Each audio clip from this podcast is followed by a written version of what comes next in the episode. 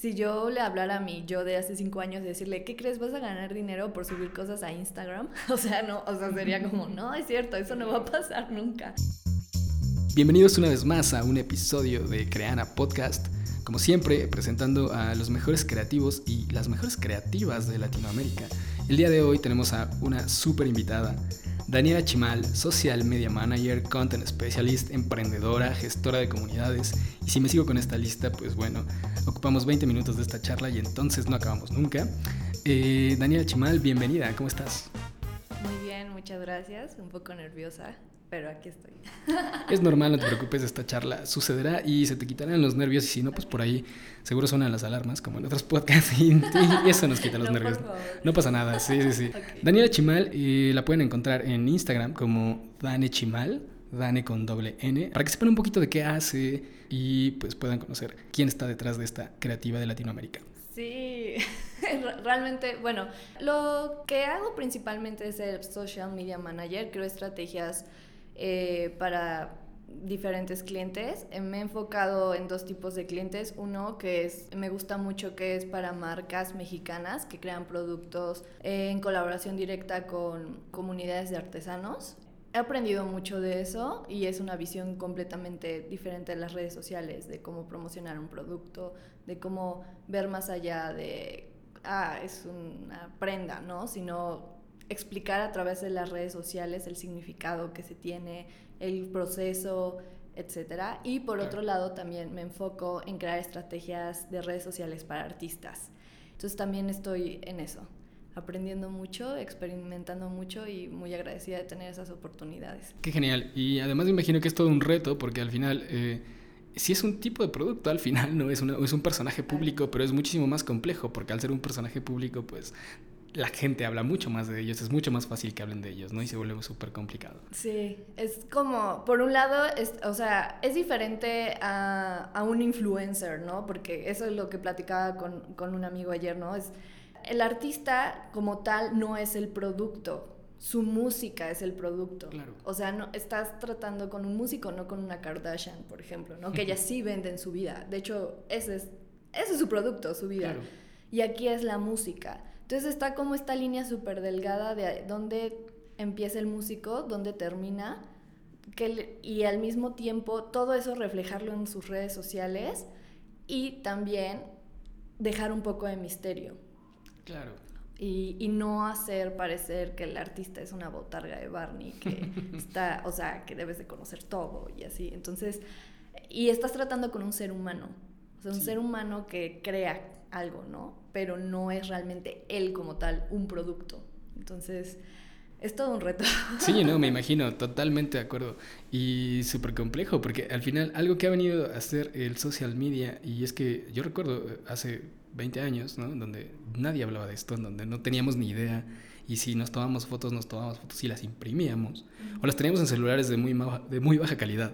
Pero, exacto, de pixeles. Hablamos de pixeles, ya no hablamos de pixeles. O sea, hoy en día todo es DPI o qué. O sea, yo, yo, salí de la carrera y ni siquiera lo digital se consideraba, consideraba algo a lo que te podías dedicar. O sea, es como si yo le hablara a mí, yo de hace cinco años, decirle, ¿qué crees? ¿Vas a ganar dinero por subir cosas a Instagram? O sea, no, o sea, sería como, no, es cierto, eso no va a pasar nunca.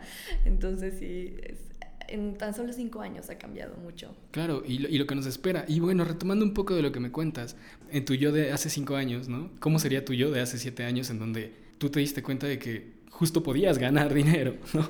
Eh, posteando cosas en Instagram o en Facebook, ¿no? O sea, ¿cómo fue ese primer momento en que tú pudiste vislumbrar tu camino y tu profesión y dijiste, hmm, mira, en social media puede funcionar? Yo quería, hace cinco años yo quería irme como por la ruta tradicional, pongo tradicional entre comillas, así de terminas una carrera, haces una maestría, entras a trabajar en una empresa eh, súper renombrada, te metes, empiezas a escalar, o sea, como que yo tenía ese como que yo lo veía y decía, ah, pues eso es lo que uno hace, ¿no? Y eso es lo que hacen los adultos. ¿No?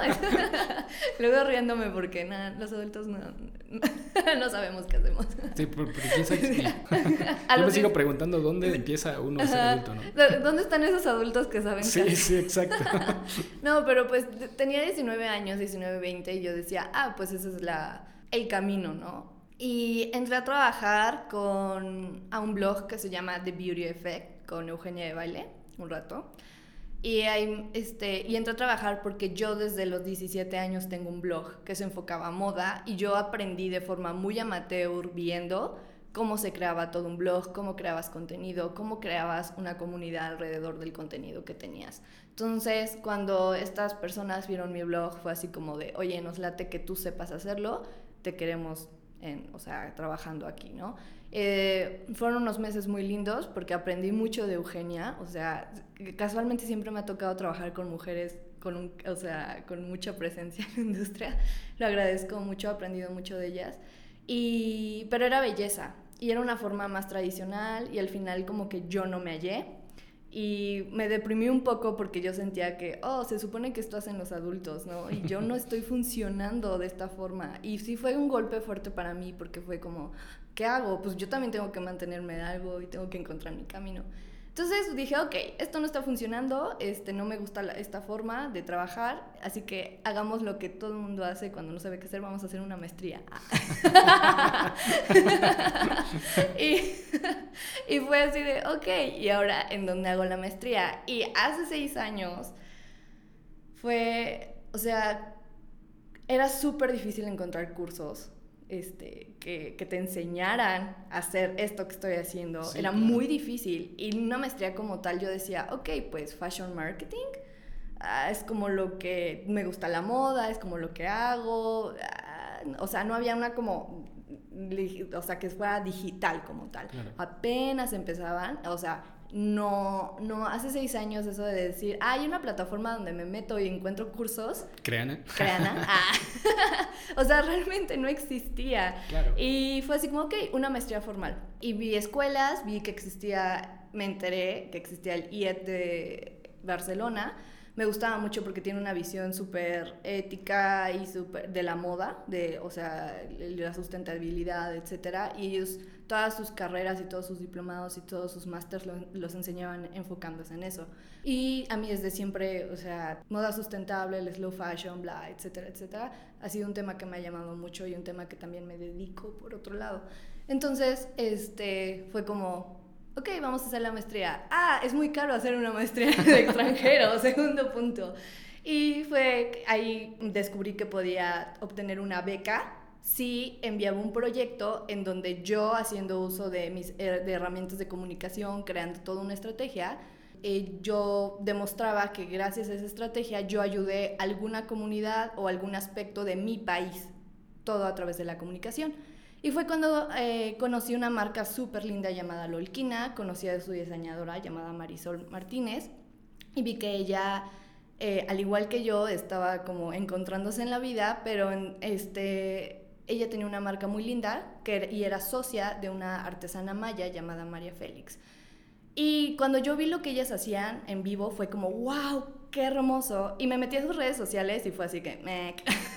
como, ah, no, es tan hermoso en vivo, pero no le estás transmitiendo de la forma correcta. Y yo le dije, ¿sabes qué? Déjame tus redes sociales, déjame hacer un proyecto y yo ese proyecto lo voy a usar para presentarlo, para entrar a la maestría y ya así, este, o sea, ayudo, o sea, creo un proyecto para ayudar a una marca que me gusta mucho y que creo mucho en su filosofía. Y por otro lado, pues ya, a ver si me gano la beca. Pero en ese inter salió todo tan bien, tan, tan bien, y gustó tanto que entonces ella me recomendó con una amiga y esa persona me recomendó con otra persona. Y amigos empezaron a ver que yo estaba haciendo eso, me empezaron a recomendar con gente y de repente todo explotó y de repente ya tenía siete clientes cuando yo solo quería un proyecto para ganar una beca para una maestría. Y pues así empezó todo. Y ya no me fui a la maestría. No, pues me imagino que no, ya no había tiempo, pero está increíble la anécdota. Es, es una cadena de favores interminable, ¿no? y es, es una cadena de realmente generó no solo un impacto social, me imagino que para la marca, te cambió absolutamente todos tus planes, ¿no? Y bueno, te abrió el camino hacia ese, hacia ese desconocido de bueno, tengo que hacer una maestría, no hay más. Entonces, afortunadamente te abrió el camino, ¿no? Suena súper interesante todo lo que nos cuentas y además eh, me pongo a pensar también un poco en todo lo que la gente cree que pasa detrás del social media, ¿no? O sea, la gente que ve las marcas, que ve todos los contenidos que la gente publica y, y mucha gente no sabe, mucha gente cree que a lo mejor nada más todo está súper ordenado, que todo está súper planificado y que detrás de eso hay solamente una persona que está publicando ya y atiende tus comentarios, pero detrás de eso hay un montón de estrategias, hay un montón de trabajo y hay sobre todo un montón de entendimiento de los usuarios, de las audiencias y entendimiento de las tendencias en el mundo también y en cada uno de los giros y en cada uno de los tipos de marcas que existen y tipos de personas que existen detrás de eso. Me gustaría que nos contaras ¿Qué pasa realmente detrás de, esa gestión? Y sobre todo que nos cuentas que trabajas no solo con marcas o con gente que eh, tiene algún tipo de acción social, ¿no? sino también con personas, son figuras públicas que son artistas. Entonces, ¿qué pasa ahí? ¿no? ¿Qué pasa detrás de ese telón? Otro lado. Es curioso lo que me dices de que la gente piensa que lo tienes muy planificado todo lo que sale en redes. Lo que me ha pasado como experiencia con clientes, siendo maestra, eh, con gente, amigos que platico, es que lo que al contrario, toda la gente piensa que todo es lo haces al momento, que todo sale al momento y es de, dude, ¿en serio? Esa, o sea, la foto para el post fue, o sea, yo desde dos meses antes yo estaba haciendo la estrategia, estaba viendo nuestro, el storytelling que queremos contar, por qué queremos contar eso, cómo lo vamos a transmitir visualmente y de eso es, ok, ¿cómo vamos a hacer las fotos? Ahora hay que hacer las fotos, las fotos transmiten lo que queríamos, lo que nos imaginábamos en la cabeza, ah, sí, sí lo transmite, ok, vamos adelante, si no, hay que volverlo a hacer. y eso todavía, ahí todavía no sale nada en ese punto. Y después de eso es, ok, ahora vamos a crear el plan editorial, vamos a crear los copies, vamos a crear las, o sea, qué nos permite hacer cada plataforma. Y ya de ahí es, vamos a edición, vamos a crear los gráficos, vamos a crear, etcétera, etcétera. Lo que tú ves en marzo, yo ya lo trabajé en febrero o desde mitad de enero. Claro. O sea, para mí la Navidad llega en septiembre, octubre, algo así. O sea, yo por eso luego ya estoy bien cansada de las fechas. Es como, no, viene 14 de febrero, ya no, por favor. porque ya sé que viene una, o sea, o sea hay, que, hay que echarle más coco a las cosas. Y sí, o sea, tienes, tienes que trabajar todo por adelantado. Obviamente al ser redes sociales, siempre hay cosas que pasan al momento, tienes que estar súper atento. Hay olas a las que ciertas marcas te permiten subirte, o sea, por no decir trenes de, ¿saben? O sea, y tienes que estar muy atento de cómo abordarlos, si lo vas a abordar, no, porque los famosos memes, ¿no? Que luego hay, este, hay marcas que solo por estar en, lo que está pasando al momento lo hacen y lo hacen mal tienes que fijarte en todos. Es una parte de planificación, muchísima planificación, y otra parte de estar pendiente de qué pasa al momento y crear una estrategia que sea flexible para poder abordar lo que pasa en el momento, pero al mismo tiempo que no se te caiga lo que es tu marca. Claro, y al mismo tiempo seguir posicionando, ¿no? Lo que, lo que tienes que posicionar, que es, que es la construcción de toda una identidad, la construcción de toda una idea. es crear una identidad digital del proyecto, o sea, una identidad que funcione eh, en, en, las redes y que comunique de forma correcta lo que quieres comunicar. Exacto, solo eso, comunicación efectiva y correcta. Eh, y con contenido de valor también, por favor, para todos los que nos escuchan. Y bueno, algo, algo súper importante y que ahora me llama la atención y, y, me gustaría también saber es, tú trabajas con marcas, trabajas con, eh, con personajes, pero tú eres la que, la que gestiona todo esto detrás del telón, ¿no? Es, ¿Qué tan importante es para ti que la gente reconozca tu trabajo. Muy importante, ¿sabes? Cuando un cliente no reconoce mi trabajo, sé que las cosas van a salir mal. Es hasta, no creo que solo en social media, cuando te toca ser fotógrafo, cuando te toca hacer copy, cuando te toca hacer lo que sea, si tú sientes que el cliente no le está dando el valor a tu rol y a lo que vas a hacer por él, sabes que va a salir mal porque no lo está entendiendo. O sea, solo es como, ah, Quiero redes sociales porque, pues, me, todo el mundo las tiene. ¿Para qué o por qué? ¿O qué significa tenerlas? ¿O cuánto me va a costar? O si lo ve, o sea, eh, y lo ven como un gasto y no como una inversión. Entonces ya desde ahí empezamos mal. Y es, con el tiempo yo también aprendí a no aceptar clientes que me queda claro que no entienden el valor de mi trabajo. Porque al final, o sea, digo, pues sí, yo gano dinero, pero al final es una inversión para ti. O sea, si no entiendes que es una inversión para tu marca, jamás vamos a poder pasar de ahí. Y es un gran reto hacerle entender eso a, los artistas, a las marcas, a todo el mundo. O sea, influencers, también he trabajado con influencers, entonces es como, ahí está uno de los grandes retos. Y no es tanto una parte de, ay, valora mi, valora mi trabajo, sino es como, si no reconoces por qué necesitamos lo que va a hacer el fotógrafo, el diseñador web, si no reconoces lo que voy a hacer yo, si no te importa reconocerlo, entonces esto va a salir mal. O sea, no, no hay forma en que esto fluya, porque vas a pensar que estás gastando dinero. Y eso está súper feo. Sí, no, total, totalmente de acuerdo. Eh, es un reto, justo como, como lo mencionas. En realidad, hoy en día es un reto. La, todo lo que tiene que ver acerca con el manejo de la información, sea cual sea, es, es, un reto, ¿no? Porque estamos súper acostumbrados al manejo de la información tradicional, al manejo de la información que aparentemente queremos que la gente consuma y no lo que la gente quiere consumir, que también es como un reto de cómo guiar, ¿no? Y justo menciono eh, lo de los contenidos de valor, cómo guiar un contenido de valor real hacia un público que también tiene cada una de las características distintas para consumir ese tipo de contenido, ¿no? Esto es todo un reto. Y hablando de retos, eh, cuéntame, ¿has sufrido en tu profesión? Me imagino que has tenido trabas, ¿no? Has tenido muchísimos problemas porque conozco un poco del tema y es súper complicado, ¿no? Así que cuéntame. Pues mira, tengo anécdotas, o sea, me la he pasado muy bien, pero también ha habido días malos. Este, respecto a clientes, yo empecé muy chica a lanzarme de freelance y a decir yo vengo y hago tu estrategia. el tema de la edad fue todo un tema con ciertos clientes porque me podía ir así como, ah, es joven, ella entiende de redes. ok, sobre todo con clientes de más de 40 años, es como, ah, es joven, y ya creo que por eso lo domina, ¿no? Pero también tenía otro tipo de clientes que era, es joven, y desgraciadamente sí me ha tocado el joven y es mujer.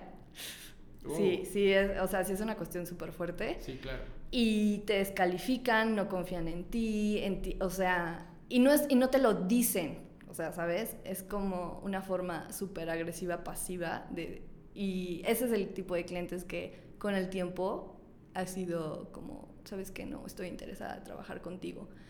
Eh, la cuestión monetaria también fue todo un reto, aprender cuánto cobrar, que creo que es el reto del freelance, o sea, de, cualquier, o sea, aprender a cobrar bien por tu trabajo, eh, hacerle entender al cliente por qué es importante lo que haces, por qué se toma tiempo, por qué necesito ciertas herramientas, por qué necesitamos contratar a alguien más, o sea, o sea, porque pues, no soy todóloga y no, y es imposible, o sea, hacerle entender al cliente que es una persona no hace lo, de todo un equipo, porque me han llegado eh, conocidos de, oye, Dani, necesito a alguien que maneje las redes de mi empresa, de mi proyecto, de mi no sé qué. Ah, ok, pásame tú como el que quieres y yo tengo varios conocidos o así, ¿no?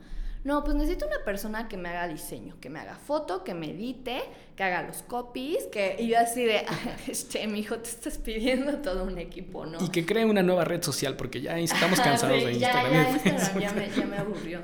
Entonces es como esta onda de hacerles entender también que a veces para ciertas escalas de proyectos se necesita todo un equipo y entender que es una inversión que vale la pena. Claro. Este, e, es, es ahí como como está, o sea, todos esos retos que, que, me he enfrentado. Pero bueno, creo que eso pasa en todas las profesiones. Seguro sí, ¿no? Y sobre todo con, con profesiones tan cambiantes, ¿no? Tan vertiginosas como lo, las profesiones digitales. Sí. Eh, romper estereotipos, ¿no? Romper dogmas, eh, decir que no, aprender a decir que no. Y no solo, no solo en nivel profesional, aprender a decir que no, por favor, en la vida también, ¿no? Y comunicarse honestamente también en la vida, por favor, porque es algo que hace falta a todos los niveles, ¿no? Sí, muchísimo. Y ver más allá del dinero, o sea, ver los proyectos, si te aportan algo. Sí, también saber decir no a proyectos donde el cliente te, te estresa un buen, donde en vez, o sea, donde te consume, o sea, donde ya está, tienes urticaria de estrés, que sí me ha pasado. Y es como, ¿sabes qué? No, no quiero esto, o sea, eh, no, o sea, no tengo por qué decirle sí a todo. Y claro. también lo aprendí a las malas. Sí, como, como muchos aprendemos. Pero bueno, eh, al final aprendemos. Y bueno, sabemos que, que, escribes, sabemos que además de todo esto escribes, sabemos que además... Eh, como muchos de nosotros consumes muchos contenidos audiovisuales, porque lo de hoy es lo audiovisual, ¿no? Y pues bueno, hay muchos que desde, desde pequeños también nos gustaba muchísimo las series, el cine y ahora tenemos un abanico de posibilidades inmenso y un abanico de contenidos también súper interesantes, ¿no? También sabemos que eh, en verdad te apasiona la historia, ¿no? Es, es un tema muy interesante. Así que cuéntanos qué otras áreas de tu vida, ¿no? De tu cotidianidad, qué hobbies, qué no sé, a mí no me gusta tanto llamarlos hobbies, porque al final siento que siempre forman realmente parte esencial de quiénes somos. sí, pienso lo mismo. Es hacer como, no sé, decir que es un hobby es como quitarle un poco del valor que realmente tiene, ¿no? En realidad yo creo que yo soy un gran lector de literatura y creo que eh, me considero así, un lector de literatura, ¿no? Y más que un hobby lo considero como algo parte esencial de lo que yo soy y que sin la literatura no sería eso, ¿no? Así que, pero bueno, este podcast no se trata de mí, así que mejor cuéntanos, cuéntanos. no, pero sí, yo también, cuando me dicen, ¿cuáles son tus hobbies? Siempre he tenido como un conflicto porque es como no, pues no sé, no es como si tomara una clase, o sea, es como, para mí son cosas que si no hago me pudro, o sea, claro, muy exacto, exacto. si no lo hago, siento que pierdo mi esencia, siento que pierdo eso que me da gusto hacer, entonces sí, yo también siento que debería existir otra palabra, o tal vez existe porque el español es muy vasto y, nada más no lo usamos, este, pero sí, eh, pues, ¿qué hago de hobby? Sin ser hobby. O esa palabra que seguro, seguro en alemán existe algo así como super pro. Sí, Una palabra súper corta para mencionar. Es lo que hago que define mi existencia, pero al mismo tiempo lo hago en mis ratos libres. Es una palabra así como... No sí, claro, seguro. lo buscaremos y prometemos en un episodio siguiente mencionar. Eh, escribo, me gusta mucho escribir. Soy una... De hecho, creo decidí estudiar comunicación porque me gusta mucho escribir, me gusta mucho la foto, me gusta mucho hacer guiones, me gusta mucho crear y cuando dije, ¿qué carrera? O sea, es como donde puedo hacer todas esas cosas y si no quiero hacer una, si de repente ya no quiero escribir y quiero hacer producción, puedo hacerlo y de repente regresar a escribir, puedo hacerlo, dije, pues comunicación. Entonces, realmente mi carrera la escogí porque contempla todo lo que me apasiona y lo que necesito hacer. Escribo, tengo por ahí un, proyectivo, un proyecto que se llama Soneto 116. Ahí se los dejo. El Soneto 116 es mi soneto favorito, es de Shakespeare. Este, y ya cuando lo lean van a entender de qué va lo que escribo. Y pues quiero lanzarlo, quiero que sea un espacio, porque yo me acuerdo hace seis años, siete, cuando los blogs eran los blogs, la verdad, era una era muy bonita, la, la era de oro de los blogs. Existía un blog llamado Le Love, que a mí me encantaba leer, y eran cartas que escribía la gente, o ensayos, o pensamientos que escribían la gente sobre el amor. Y es el amor en general, o sea, el amor, propio, el amor de pareja, el amor a padres, el amor que te destruye, el amor que te construye, el amor, o sea, así. Y yo me acuerdo mucho, era muy adicta a leerlo y de repente desapareció. Pero el blog era de colaboraciones de personas, o sea, yo agarraba y escribía algo. Y era muy padre porque quien estaba detrás hacía la curaduría. Y acordándome de, de Le Love, este, yo dije, quiero hacer eso, pero con mis textos. O sea, y ahí conectar con la gente. Que a eso me dedico también, conectar con comunidades. Claro. Todo va enlazado. O sea, eh, por otro lado, veo, soy súper adicta a ver series, o sea, me encanta. Para mí, en las series me inspiro mucho, veo nuevas cosas. Trato de ver series que me saquen de mi zona de confort. Eh, porque a veces es muy fácil repetir lo que ya vimos o solo ver ciertos géneros. Me gusta que mis amigos este, me, me recomienden series, me gusta que... Sí, me gusta ver cosas que me saquen de mi zona de confort porque de ahí eh, tomo mucho de lo que hago, muchísimo. Veo mucho YouTube, muchísimo, porque también es algo. Y paso horas en Instagram, no, no solo perdiendo el tiempo, porque también es mi chamba. Ah.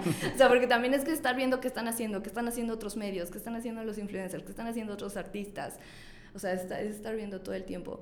Por último, pues así, me gusta mucho la historia, la literatura en general. Yo como tú, si no leo me pudro, o sea, realmente, o sea, me gusta muchísimo. Y de repente me dan mis meses de ah, quiero conocer todo sobre Rusia y me clavo bien cabrón y agarro libros y series y documentales, este, porque quiero comprender todo y después sobre China y después este, sobre cierto personaje histórico y de repente me clavo y me obsesiono. Entonces, también eso me sirve porque ahí es donde encuentro cosas que es como, wow, qué hermoso. O sea, es muy chistoso como en ciertos lugares encontramos cosas que nos inspiran. Por ejemplo, hace poco terminé de ver la, de, la serie de Michael Douglas, que se llama El método Kominsky. Y en los primeros cinco minutos yo tuve que parar la serie porque el diálogo que se aventó para a mí me llegó muchísimo, ¿no? Entonces fue así como, wow. Y de ahí tomo mucha inspiración para luego cosas que hago. Entonces es como es mi vida. Claro, claro, ¿no? Todo, todo lo que sucede en torno a nuestras vidas nos construye a nivel emocional, profesional, a nivel humano. Y esperamos muy pronto, o sea, yo ya tengo ganas de leerte ¿no? De verdad, pensando en que si te clavaste con la historia de Rusia y te clavaste con este, esta época dorada de los blogs, me imagino que por ahí seguramente tendrás un texto eh, acerca del amor en Dostoyevsky, entonces yo estoy pensando, wow, ¿qué, ¿qué, puede pasar con eso, no? ¿Cómo vamos a hablar del amor? ¿En el amor en qué? En Dostoyevsky o algo así, ¿no? sí, de hecho ahorita tengo en mi buró Noches Blancas, me está viendo ya. Noches Blancas es maravilloso, es uno, es uno de mis libros favoritos, por favor lean Noches Blancas, es increíble. y hablando de Dostoyevsky, lean El cuento del gran inquisidor, que es una maravilla también. Sí, de hecho, o sea, ahorita me quiero meter a los cuentos rusos. Sí, ya no, hombre. o sea, ahí, ahí voy.